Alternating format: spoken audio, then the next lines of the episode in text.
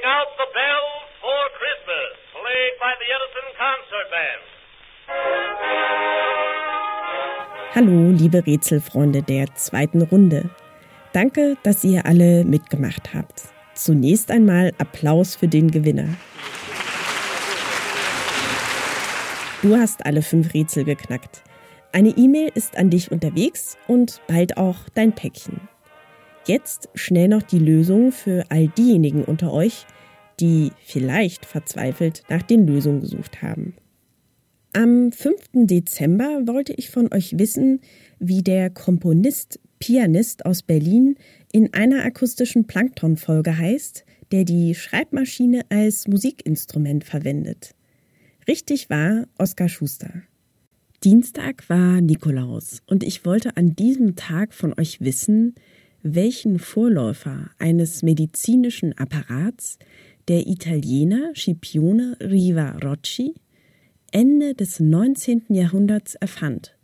Vielleicht nicht so leicht am Geräusch zu erkennen, aber der Name machte es wohl einfacher.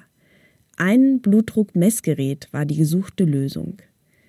Weiter geht es mit Mittwoch, den 7. Dezember.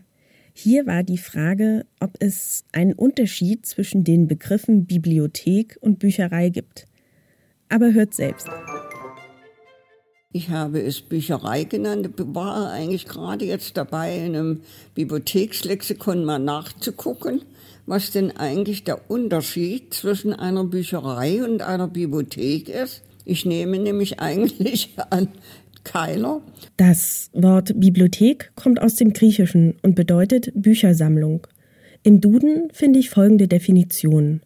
Einrichtung zur systematischen Erfassung, Erhaltung, Betreuung und Zugänglichmachung von Büchern. Hier wird auch der Begriff Bücherei verwandt.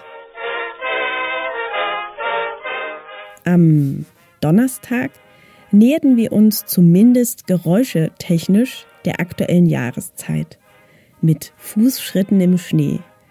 Aber ich wollte wissen, wie habe ich dieses Geräusch erzeugt? Die richtige Antwort war Speisestärke oder auch Kartoffelstärke, manchmal sogar auch gemischt mit Sägespänen in einem Baumwollsäckchen, täuschen den Ohren Schneegeräusche oder in diesem Fall Schritte im Schnee vor. Als letztes Rätsel in dieser Runde las euch Peter Dresen ein Zitat natürlich von Marcel Proust vor, und zwar jenes des bekannten Protagonisten Marcel aus der Suche nach der verlorenen Zeit und wie er über den Geschmack jenes Gebäcks schwärmt. Der Geschmack war der jener Madeleine, die mir am Sonntag. Natürlich, die Madeleine waren gesucht. Danke nochmal an alle, die mitgemacht haben. In der nächsten Woche erwartet all diejenigen unter euch, die dieses Mal noch kein Glück hatten, ein neues Rätsel. Also, bis zur nächsten Woche. Tschüss!